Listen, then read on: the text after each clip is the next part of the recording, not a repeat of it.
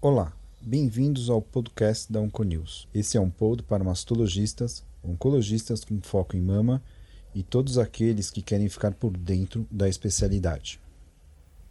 Prezados, deixo claro aqui que a maioria das introduções dos meus podcasts são considerações pessoais que coloco para situá-los e estimulá-los a ficarem atentos ao artigo propriamente dito, ou seja, nem sempre são informações colocadas no artigo. Apesar de estarmos obtendo melhores respostas ao tratamento oncológico mamário e, apesar de estarmos vivenciando um processo de descalonamento, personalização e otimização dos tratamentos, os índices de mastectomia, principalmente as mastectomias subcutâneas, seguem crescentes. Com isso, talvez tenhamos que revisitar o segmento dessas pacientes e reanalisar a necessidade de tratamentos adjuvantes específicos, como radioterapia pós-mastectomia, para essa presente situação. Temos que esse tipo de cirurgia preservadora de pele exige do cirurgião uma longa curva de aprendizado. A falta de um padrão técnico ideal também ocorre devido às possíveis variações dos tipos de mama, com relação ao volume, forma, assimetrias, deformidades e devido aos diferentes índices de massa corpórea. Sendo assim, não é incomum vermos tecido glandular residual em diversas áreas da mama após essa cirurgia, seja ela por indicação profilática ou por indicação terapêutica. Somamos ainda a esse fato a falta de uma padronização do segmento dessas pacientes, fato que, por sua vez, pode implicar em diagnósticos atrasados de recorrência loco-regional.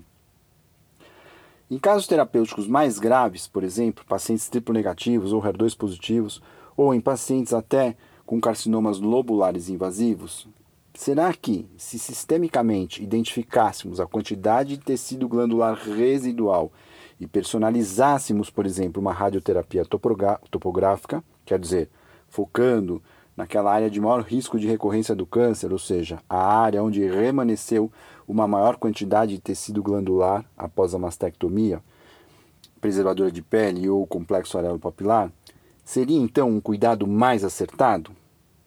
Bom, pessoal, hoje eu, Silvio Bromberg, mastologista do Centro de Oncologia do Hospital Israelita Albert Einstein da BP Mirante, apresentarei um estudo bastante provocativo que, apesar de limitado, acredito que vale a pena conhecê-lo. O estudo se chama Tecido glandular mamário residual após mastectomia, revisão sistemática, publicado na Annal Surgical Oncology. É um estudo multicêntrico de Israel, Holanda, Portugal, Bélgica e Dinamarca, onde procuraram, através da pesquisa no PubMed, estudos que reportassem tecido mamário residual. De um total de 142 títulos, selecionaram 16, sendo 10 prospectivos e 6 retrospectivos. Todos os estudos avaliaram tecido remanescente através de ressonância magnética e análise histopatológica. Entre os fatores relacionados à presença de tecido glandular residual nesses estudos, parece que a nipple sparing mastectomy e a mastectomia redutora de risco em pacientes jovens, pacientes altas e também pacientes idosas com mamas volumosas e maior IMC. Em relação ao tipo de procedimento, observaram mais tecido glandular residual em ordem decrescente nas nipple sparing mastectomies, nas skin sparing mastectomies e na mastectomia, ou seja, mastectomia que preserva o complexo arelo papilar, tinha mais tecido naquela que preserva a pele sem o complexo arelo papilar, do que na mastectomia propriamente dita, que é a incisão clássica vira uma variação de espessura variável na maioria de 5 a 14 milímetros, sendo que a parte central geralmente era mais fina e a parte periférica mais grossa. Sendo que a região do sulco foi a única que não foi associada à presença de tecido glandular residual.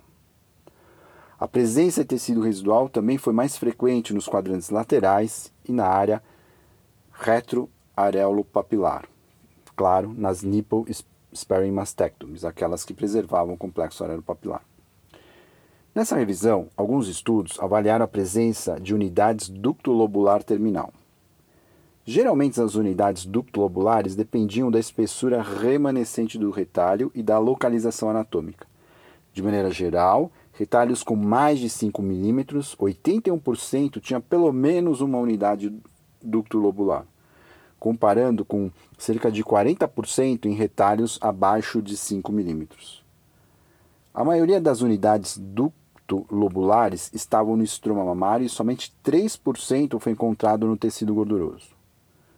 Um dos estudos mostrou 9% deles de doença residual no retalho remanescente e um outro estudo, que analisou precisamente o tecido retroareolo papilar, mostrou que em pacientes com tumores próximos do complexo areolo papilar, tumores de alto grau e com metalinfonodal, tinham mais doença residual nessa área.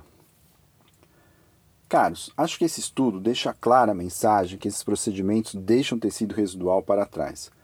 Apesar da literatura, em séries comparativas e não estudos randomizados e prospectivos, sugerirem que as mastectomias poupadoras de pele têm índices semelhantes de recidiva, acredito que a discussão multidisciplinar deve ser realizada na hora de decidir o futuro da paciente.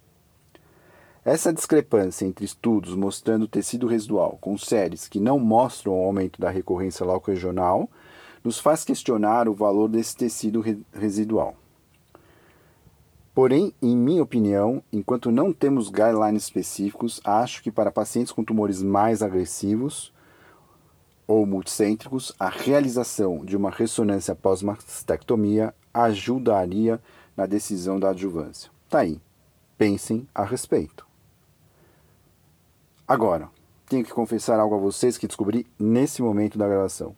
Esse pod foi elaborado ano passado, porém não sei por que acabou sendo deixado para trás mas apesar de ser uma publicação 2020, ela é extremamente relevante aos cirurgiões, oncologistas e radio-oncologistas que recebem essas pacientes. Pessoal, até a próxima semana com mais novidades.